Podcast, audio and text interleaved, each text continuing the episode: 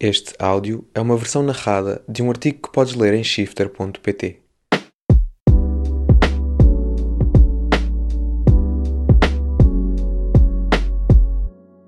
Os artistas não começaram a criar NFTs porque queriam destruir o planeta, de João Gabriel Ribeiro.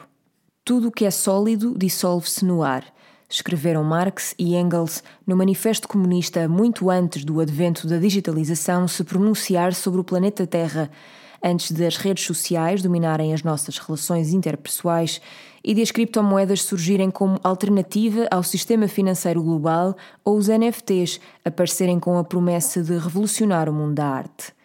Antes de, à vista de todos, tudo se dissolver no ar ou no espaço digital que nos vendem como aéreo em expressões como cloud, os teóricos comunistas cunhavam a expressão que, em sucessivos de Tournemand, o seu significado essencial se foi afastando do seu contexto político inicial.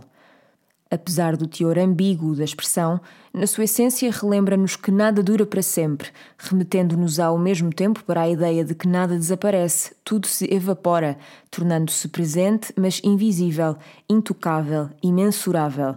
Um processo mental útil nos dias que correm. O mundo, como o conhecemos, está permanentemente a mudar e as alternativas parecem surgir todas do ar do universo digital. Se a confiança nas instituições tradicionais está aparentemente em declínio, a crença numa solução tecnológica para os principais problemas da humanidade está cada vez mais em voga. Os exemplos são vários, ao ponto da sua descrição ser perfeitamente dispensável, mas nem todos prometem algo tão ousado como a blockchain e por isso nem todos são tão difíceis de observar e interpretar a uma perspectiva equidistante. Depois da primeira utilização da blockchain em 2008 e da febre dos fungible tokens, mais conhecidos como criptomoedas, em 2017, em 2021 são os non-fungible tokens, ou NFTs, a merecer atenção. O assunto é complexo e as opiniões dividem-se, mas vale a pena analisar em profundidade, aproveitando o assunto do momento para uma imersão em todo este universo. O primeiro ponto a reter é a distinção entre estes três conceitos. De um modo bastante simplificado, podemos dizer que blockchain é uma rede de registros pública e descentralizada que registra transações. Essas transações podem ser emissão ou troca de tokens. Já as criptomoedas ou fungible tokens e os NFTs, non-fungible tokens, são, por assim dizer, partes desse bloco que se distinguem pela sua fungibilidade, conceito que se explica melhor recorrendo a exemplos analógicos. Uma criptomoeda funciona de forma semelhante a um euro, com um valor divisível que permite uma troca direta com um ativo semelhante, ao passo que um NFT é algo como uma carta colecionável ou um contrato de uma casa, cujo valor não é objetivamente divisível nem transacionável por um ativo semelhante. O segundo é a distinção entre os NFTs e a sua aplicação ao mundo da arte, mas lá chegaremos mais à frente.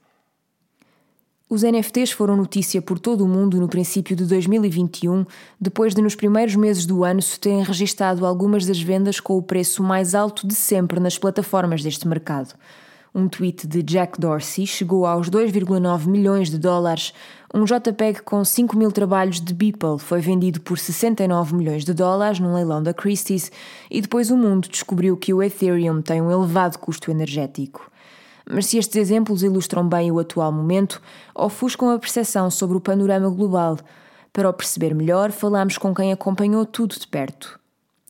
Para começar a história, há que recuar no tempo, reconhecendo que aquilo a que assistimos nos últimos tempos é também um efeito colateral da pandemia, como sugere Alice Bucknell, uma das artistas que assinou Toward the New Ecology of Crypto Art, a Hybrid Manifesto.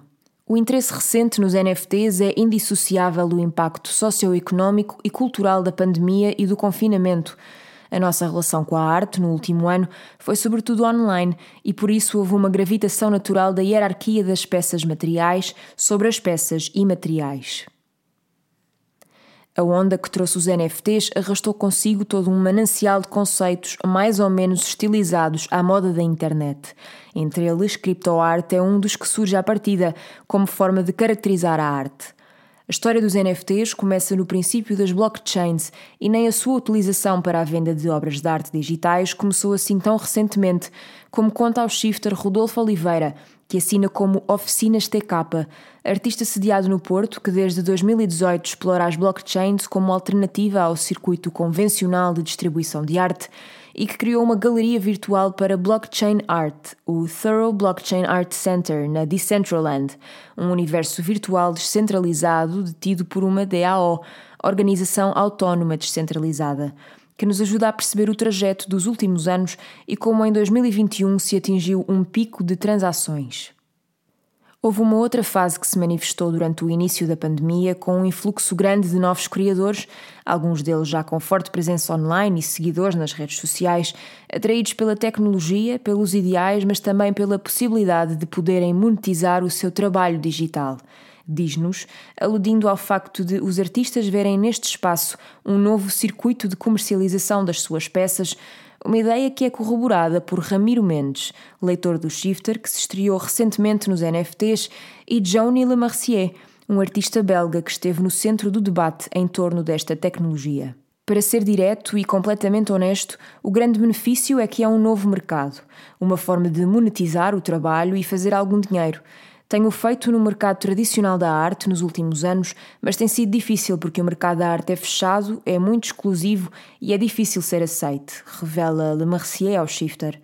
Quanto ao estatuto deste mercado, que lhe fez ter a confiança dos artistas, a Oficinas TK destaca alguns importantes acontecimentos, como a criação de organizações de curadoria sob a forma de DAOs e a entrada em cena de instituições como a NBA, Liga de Basquetebol Norte-Americana, e a MLB, Liga de Beisebol, no negócio dos colecionáveis em NFT.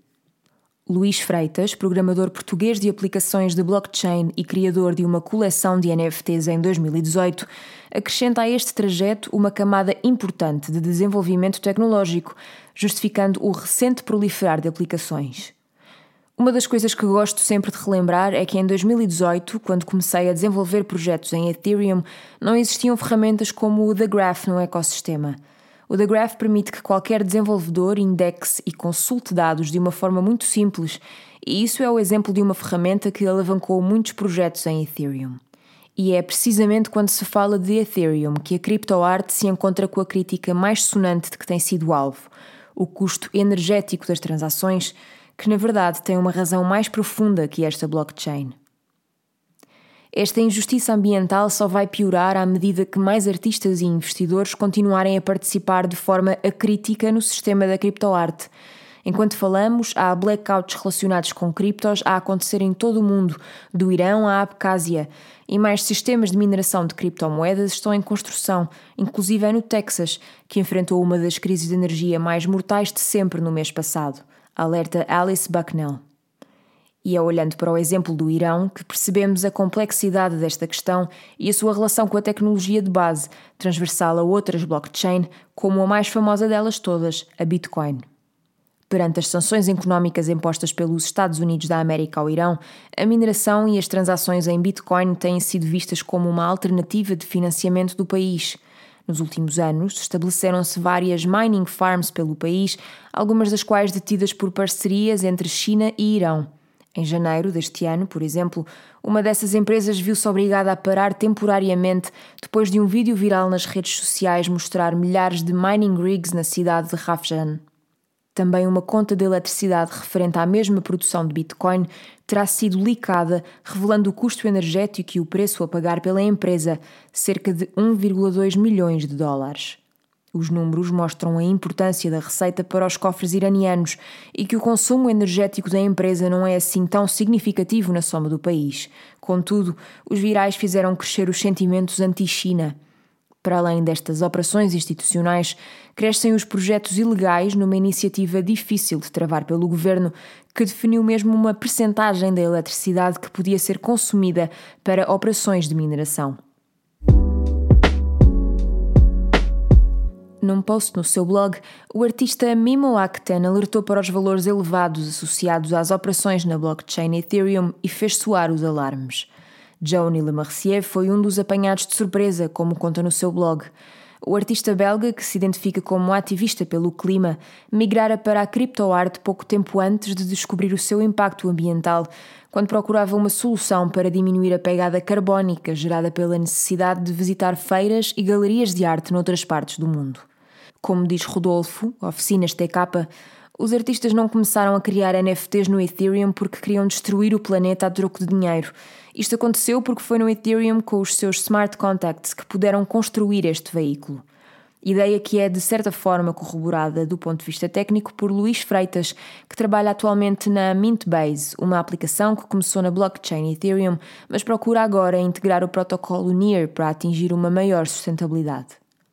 Atualmente, o Ethereum produz cerca de 12 milhões de toneladas de CO2 anualmente, cerca de 27 kg de CO2 por transação. Isto acontece porque o método de consenso usado pelo Ethereum é o Proof of Work. Apesar de ter no seu roadmap a transição para o Proof of Stake, que é uma alternativa mais verde quando comparada ao Proof of Work. Essa transição, apesar de já estar em andamento, pode levar alguns anos a estar completa, introduz Luís Freitas abordando a questão do impacto ambiental, revelando que é tema comum nos seus círculos relacionados com blockchain ou cripto. A razão do custo do elevado consumo energético prende-se com o método de consenso usado nos nódulos de validação da blockchain e, por isso, para o criador do Ethereum, Vitalik Buterin, a mudança, que tarda tanto em chegar que já se tornou meme, para além de ecológica, é também dramática. Numa entrevista, Buterin explica que o Proof of Stake pode consumir 1% da energia e que o sonho do Proof of Work como um método de distribuição igualitária acabou por sufocar lentamente e morrer nos últimos anos. O elevado custo energético dos métodos de mineração em Proof of Work, como a Bitcoin ou o Ethereum corrente, faz com que computadores especializados dominem o processo de verificação, deixando de fora da rede todos os internautas que queiram fazer parte dele e eventualmente ganhar algo com isso. Se foi o sucesso na implementação dos smart contracts que valeu o sucesso ao Ethereum, outras questões podem pôr em causa algumas das suas dimensões, mas deixam intactos os conceitos, pelo menos para alguns. A forma como os NFTs surgiram no mainstream de rajada, com dias sucessivos de recordes batidos em vendas perfeitamente absurdas, fez soar os alarmes e dividir as opiniões. Entre os artistas, encontram-se os que discordam do caráter revolucionário das NFTs para o mundo da arte e aqueles que defendem o preciso contrário, numa troca de argumentos que traz várias camadas à discussão. Por cada artista a ganhar um salário a vender NFTs, há dezenas de pessoas ricas a usar esta economia especulativa para criar mais riqueza e destabilizar o sistema, diz-nos a artista americana baseada em Londres, Alice Bucknell, alertando para a questão da especulação. Como lembra no seu blog, o artista Everest Pipkin não há ficheiro original. Eu faço uma cópia de um documento de texto, de um modelo 3D ou de um jogo e dou-te e ambos temos o original. É isso, isso é a cena.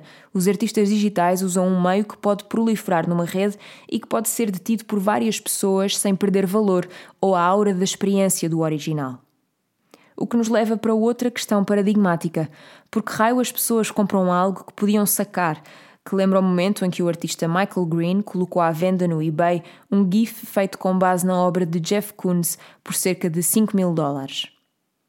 O facto de não haver nada a separar-te de clique no botão direito mais gravar, excepto uma escassez artificial e um processo não verificado de propriedade, devia fazer soar os alarmes, diz-nos Bucknell, relacionando a dois importantes aspectos: a questão legal dos contratos e a ideia de escassez.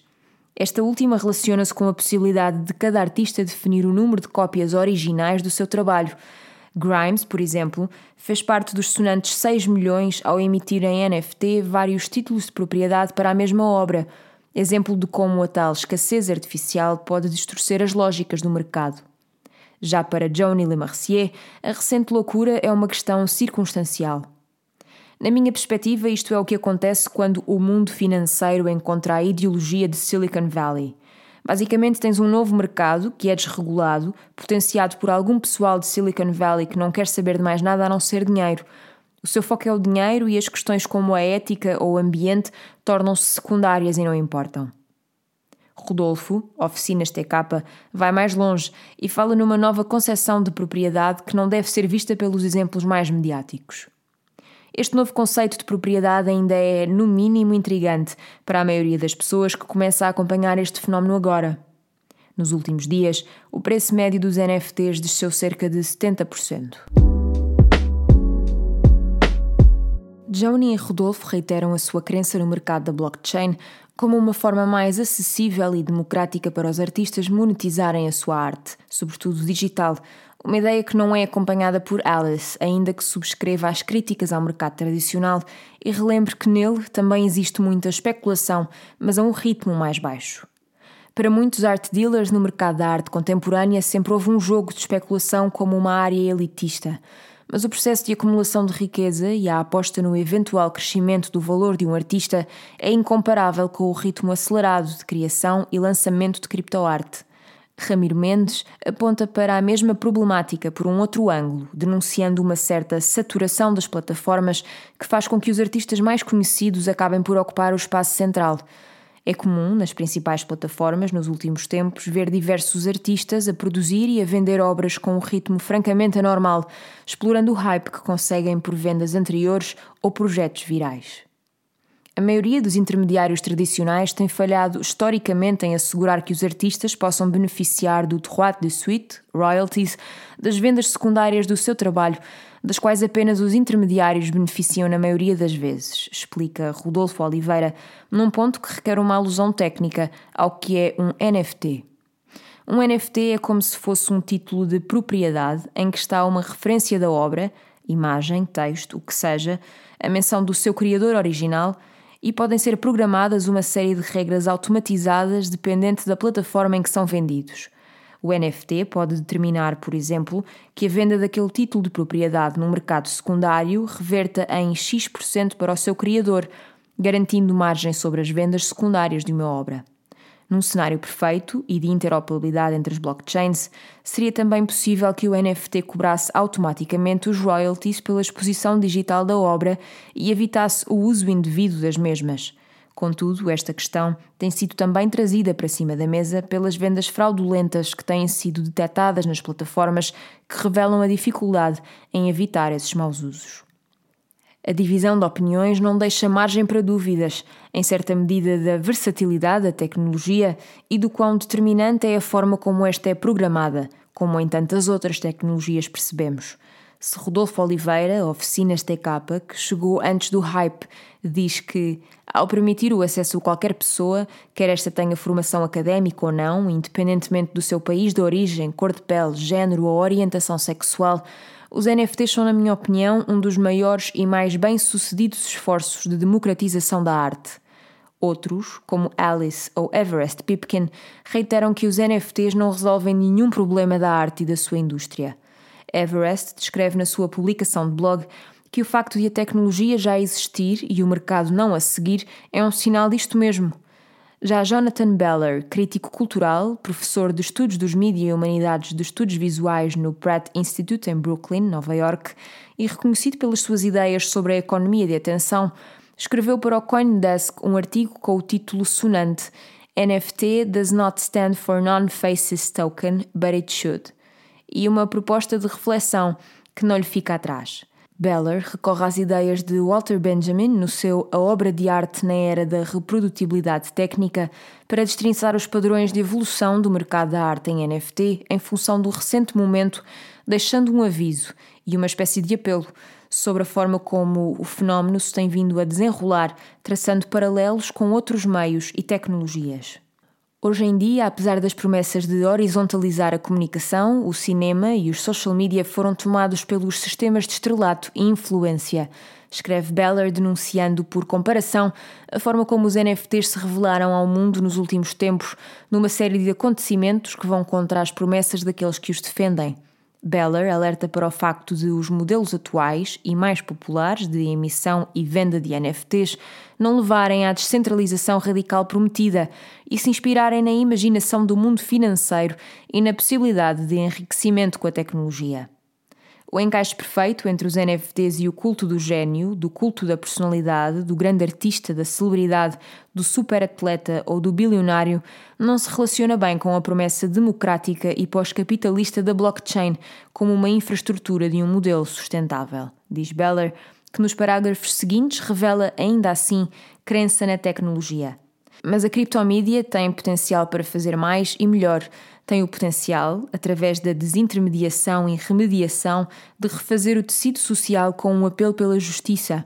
Para isso, temos de impedir que a arte, que tem o potencial de criar formas de beleza que só tinham sido sonhadas, ou de transformar relações sociais ou criar novas estéticas de relação, de se tornar na sua antítese um racional para a sobrevalorização das personalidades carismáticas cuja existência depende da desigualdade. Não são os NFTs em si, o ERC 721 ou o 1135, que são uma forma fascista, escreve Beller num momento em que resume o texto e refoca a ampla discussão na importância da forma como os sistemas que operam as tecnologias são desenhados. De resto, esta é uma discussão que há algum tempo se manifesta em associações como a DAOWO, associação londrina que nos últimos anos tem levado a cabo um trabalho de discussão. O nosso foco é perceber como a blockchain pode ser usada para permitir uma cultura mais sustentável e empoderada que transcenda as limitações e os perigos emergentes da pura especulação de mercado da criptoeconomia, lê-se no site. Percebo muito pouco dos grandes mercados da arte, mas tenho muita empatia para com os pequenos criadores, e aqui não falo só de arte, mas de jornalismo, software, qualquer tipo de criação. Estes pequenos criadores são ignorados nas plataformas grandes de hoje, porque os modelos de negócio destas não estão ajustados a toda esta nova vaga de criadores na internet. E permeia o que é mais visualizado ou gera mais polémica, diz-nos Luís Freitas, programador, numa resposta que aponta para outros usos da blockchain e dos NFTs que prometem criar mecanismos de remuneração de conteúdo online que deem mais controle ao utilizador e maior rentabilidade aos criadores, eliminando os intermediários destas transações.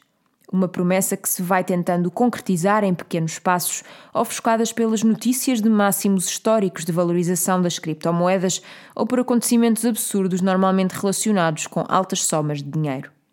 É, de resto, esta proximidade entre a tecnologia e o dinheiro que molda em grande medida a relação dos vários agentes sociais com esta, com muitos interessados apenas pelas perspectivas de lucro e outros tanto divergentes pelo que consideram ser investimentos loucos e irracionais, e jornalistas a vender artigos por 500 mil euros só porque sim, numa aproximação quase fetichista à tecnologia.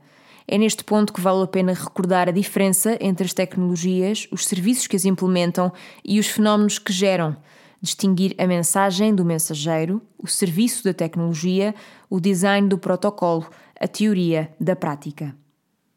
Se é possível que a face mais visível da criação das blockchain, da invenção dos smart contracts e dos sistemas de consenso descentralizados seja a Bitcoin e os milionários de ocasião que esta origina, é igualmente provável que alguns dos protocolos agora desenvolvidos, grande parte deles em licenças abertas que permitem a sua derivação, venham a constituir parte do universo digital num futuro mais ou menos próximo, como podemos observar pela assimilação de algumas destas tecnologias por parte de organizações, instituições e empresas.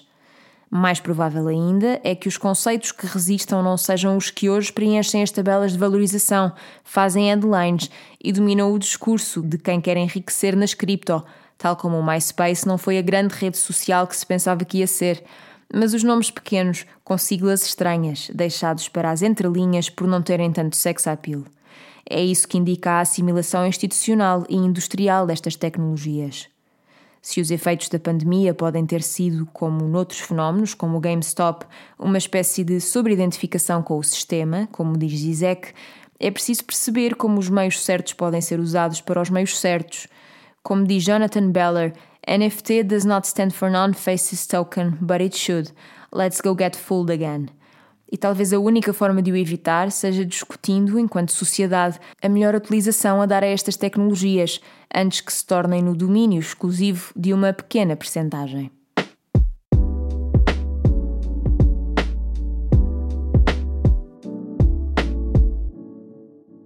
Encontra este e outros artigos em shifter.pt. E se gostas do que fazemos, considera apoiar-nos, porque só com o teu apoio poderemos continuar a fazê-lo.